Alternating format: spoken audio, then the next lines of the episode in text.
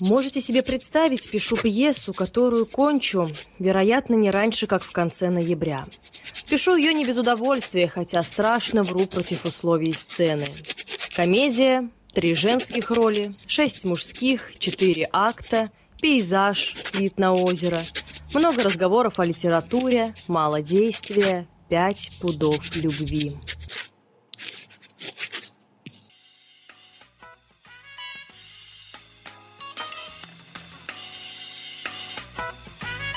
Привет, друзья!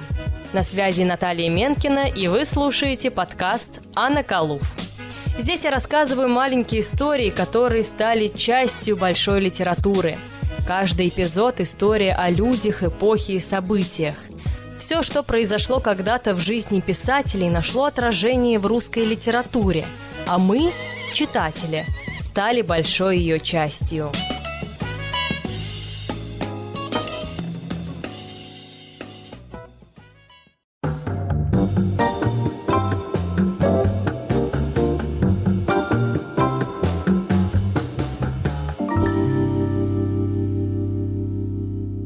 Русский театр переживал различного рода пертурбации, начиная с XI века.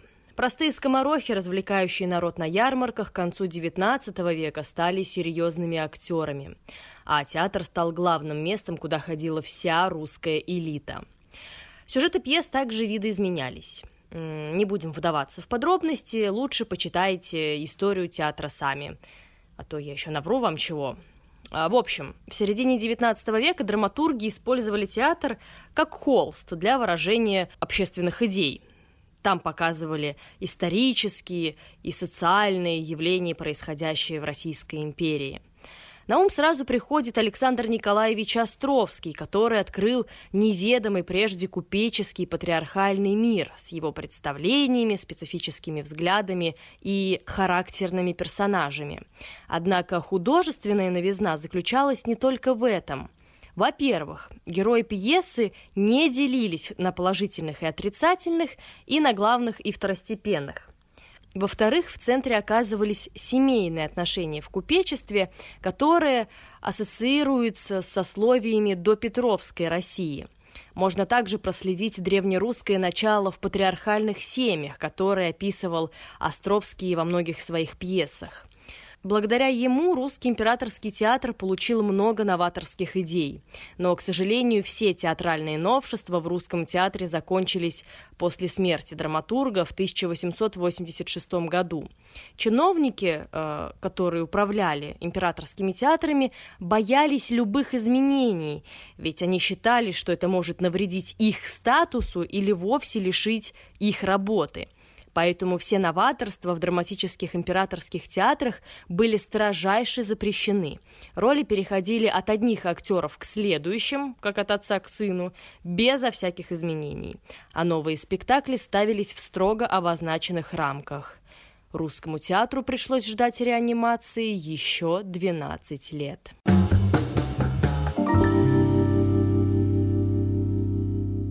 1896 году бывший врач, а теперь перспективный писатель и драматург Антон Павлович Чехов сдает в цензуру пьесу под названием «Чайка», которую впервые публикуют в журнале «Русская мысль». Кратко напомню сюжет тем, кто читал, и расскажу для тех, кто не знаком с этой пьесой.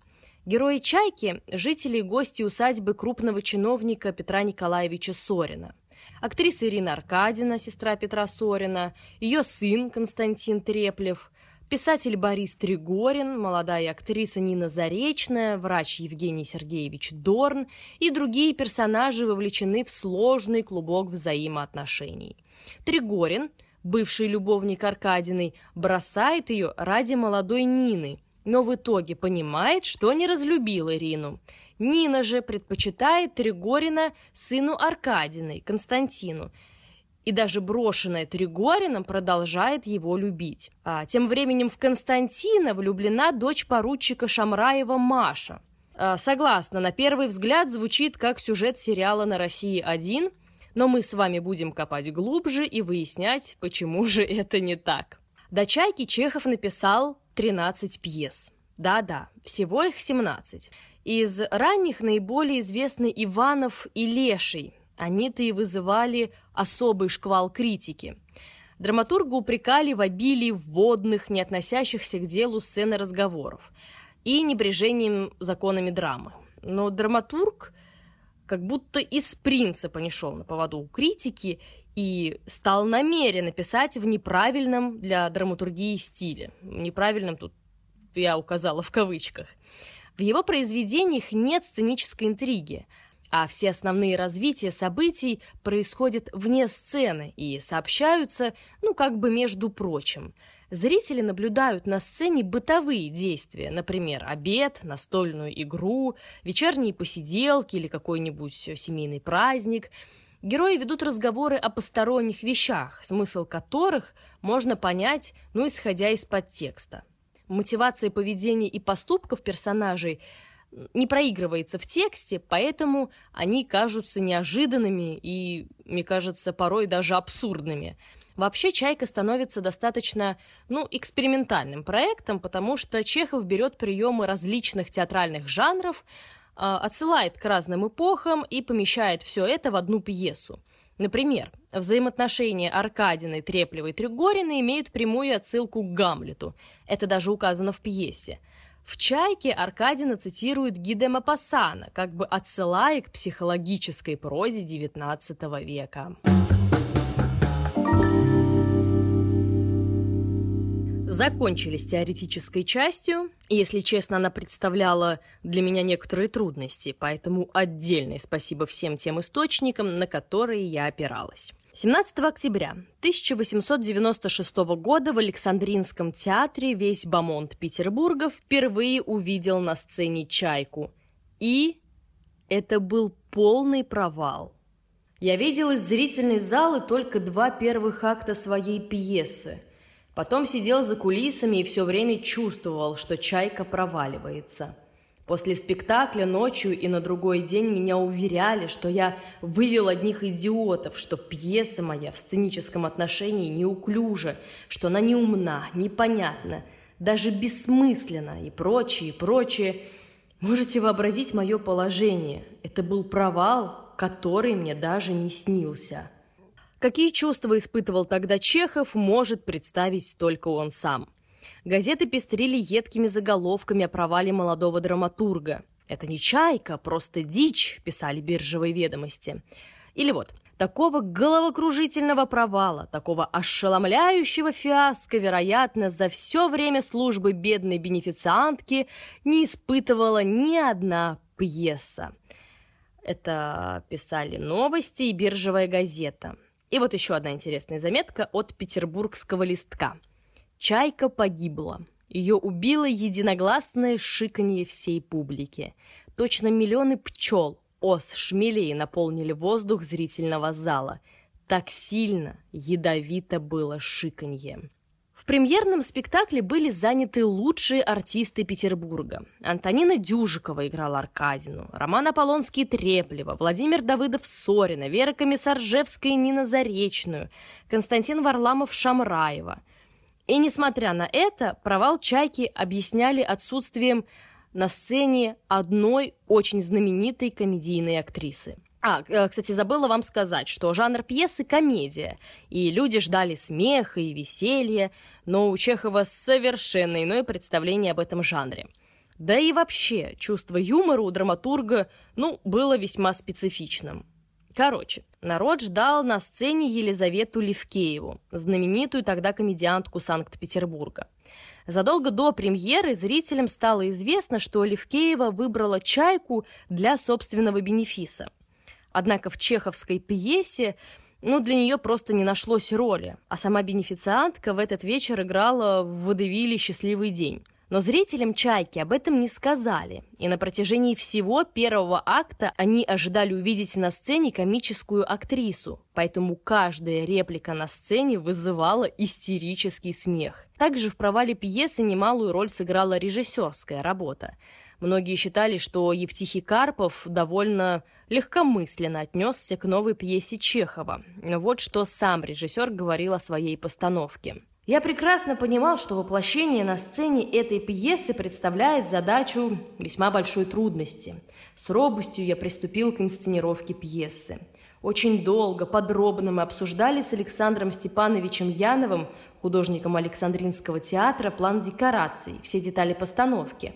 Янов прекрасно чувствовал русский быт, русскую природу, любил ее и был увлечен пьесой Чехова. С особенной тщательностью он разработал макеты декораций, по поводу каждой мелочи приходил советоваться со мной. Я предполагал поставить «Чайку» не ранее середины ноября, но дело повернулось иначе. Сам Чехов сначала наблюдал за провалом «Чайки» из зала, потом ушел за кулисы и, не дождавшись окончания спектакля, сбежал из театра. На следующий день неожиданно для всех писатель уехал из Петербурга в Мелехово. Драматурга удручал не провал пьесы, а отношение людей, которых он считал друзьями. 17 октября не имела успеха не пьеса, а моя личность. Меня еще во время первого акта поразило одно обстоятельство, а именно те, с кем до 17 октября дружески и приятельски откровенничал, беспечно обедал, за кого ломал копья, все эти имели странное выражение, ужасно странное. Одним словом, произошло то, что дало повод Лейкину выразить в письме соболезнования, что у меня так мало друзей, а неделе вопрошать что сделал им Чехов.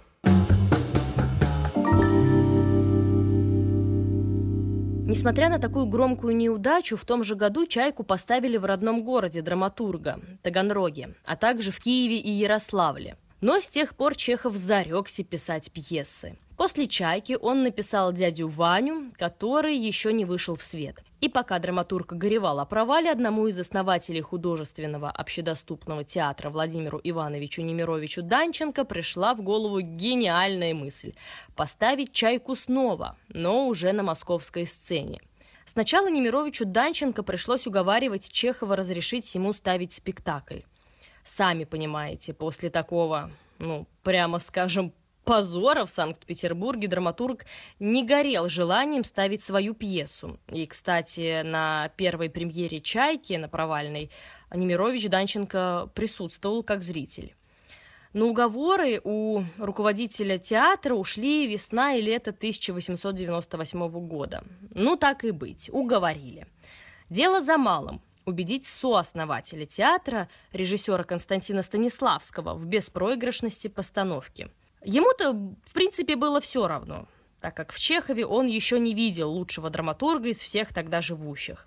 Но для Немировича Данченко это было принципиально. «Успех «Чайки» – вопрос моего художественного самолюбия», – писал он Чехову. Однако такая авантюра была очень рисковой. И не потому, что на кону была репутация Чехова, а потому что драматург тяжело болел. В тот период у него произошло осложнение туберкулезного процесса – и второй провал «Чайки» Чехов мог просто не перенести. Сестра драматурга Мария Павловна умоляла Станиславского и Немировича Данченко отказаться от этой затеи. Но сдавать назад уже было нельзя. Во-первых, потому что с Чеховым уже договорились. Во-вторых, финансовые дела у нового театра еще были, ну, скажем так, нестабильные. А громкая премьера бы очень помогла наладить положение. Взялись за пьесу основательно – Станиславский взял на себя роль режиссера и актера, а Немирович Данченко прорабатывал с труппой особенности пьесы и ее подачу. Здесь следует остановиться на особенностях художественного общедоступного театра. Для Станиславского важно было показать жизненность пьесы. В его театре актеры не играли, а проживали свою роль. Думаю, вы знаете такое актерское правило «я в предлагаемых обстоятельствах». Отсюда ноги и растут. Станиславский полностью отказался от показушных эмоций и заменил их паузами, которые воздействовали на зрителя гораздо больше, чем крики или громкие рыдания. Вполне возможно, именно это изгубило «Чайку» на сцене Александринского театра. Ошибаются те, кто вообще в пьесах Чехова стараются играть, представлять. В его пьесах надо быть, то есть жить, существовать, идя по глубоко заложенной внутри главной душевной артерии. Тут Чехов силен самыми разнообразными, часто бессознательными приемами воздействия. Местами он импрессионист, в других местах символист, где нужно реалист, иногда даже чуть ли не натуралист. Станиславский, Немирович Данченко и вся группа молодого театра принялись передавать настроение пьесы, которое было совсем не комедийным. Для начала Константин Алексеевич договорился с Чеховым о другой планировке декораций. По тексту пьесы они симметричны, но режиссер избегал симметрию, так как это попахивало официозом, и общее настроение спектакля на фоне ровных декораций э, могло потеряться. Сначала он решает поставить параллельную рампе многоплановую декорацию густо заросшего сада, наполняя пространство ощущением природы. При этом уменьшает сценическое место столовой и гостиной, добиваясь тем самым интимности места. Зритель как будто подсматривает за героями. Используя для первого и второго действия одну декорацию сада, он переменой освещения и деталями реквизита подчеркивает разные настроения каждого акта. Пока Станиславский занимался декорациями и режиссерским планом, Немирович Данченко вместе с труппой читали и перечитывали пьесу. Это был первый этап работы, на который ушло, ну, порядка двух недель. Вторым этапом было утверждение режиссерского плана Станиславского и постановка мизансцен. Кстати, тут было вообще невероятное новшество того времени. Актер большую часть спектакля сидел спиной к зрителям. Для утверждения этой мизансцены даже пригласили Чехова. Тот был в полном восторге. Распределение ролей и проработка характеров стали следующим этапом, весьма продолжительным. Роль билетриста Тригорина отдали самому Станиславскому. Главные роли также получили Ольга Книпер, сыграла Аркадину, роль ее сына Константина Треплева играл э, Всеволод Мейерхольд, а роль Сорина досталась Василию Лужскому.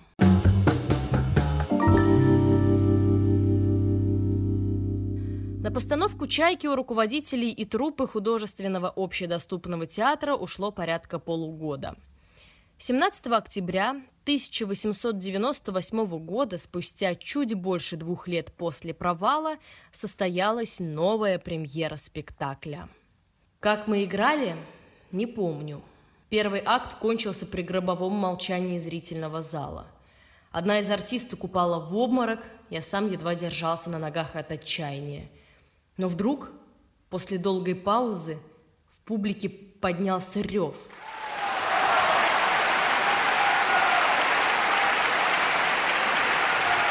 Треск, бешеные аплодисменты. Занавес пошел, раздвинулся, опять задвинулся, а мы стояли как обалделые. Потом снова рев и снова занавес. Это был взрыв атомной бомбы. Народ просто ошалел и не хотел отпускать актеров. С каждым актом успех спектакля рос с невероятной скоростью. За кулисами актеры уже обнимались и поздравляли друг друга с успешной премьерой. Завершающая сцена с выстрелом вообще вскрыла нарыв, который продолжался весь спектакль. На поклон актеры выходили несколько раз. На сцену звали автора пьесы. К сожалению, Чехов не приехал на премьеру. Только что сыграли «Чайку». Успех колоссальный. С первого акта пьеса так захватила, что потом последовал ряд триумфов. Вызовы бесконечные. Мое заявление после третьего акта, что автора в театре нет, публика потребовала послать тебе от нее телеграмму. Мы сумасшедшие от счастья. Все тебя крепко целуем. Такую телеграмму немедленно отправил Немирович Данченко Чехову. После премьеры билеты раскупили на несколько месяцев вперед. Актеров узнавали в лицо. Начались гастроли сначала по стране, а позже и мировые. На репетициях спектакля Антон Чехов познакомился с будущей женой актрисы Ольгой Книпер. С ней он провел последние годы жизни. Про драматурга и актрису я когда-то очень давно делала отдельный выпуск подкаста, который до сих пор остается, кстати, одним из самых популярных. Ищите в плейлисте Анна Калуфа. Моя «Чайка» идет в Москве уже в восьмой раз. Театр всякий раз переполнен. Говорят, поставлены пьесы необыкновенные, роли знают отлично. Писарев, кончив пьесу, сказал, что в соседней комнате лопнула бутылка, и публика смеялась. Московский исполнитель сказал, что лопнула склянка с эфиром, и смеха не было, все обошлось благополучно. Как бы то ни было, писать пьесы мне уже не хочется. Петербургский театр излечил меня. Через пару лет Чехов написал «Три сестры» и «Вишневый сад», а «Чайка» стала символом уже московского художественного театра. Меня зовут Наталья Менкина. Не бойтесь падать.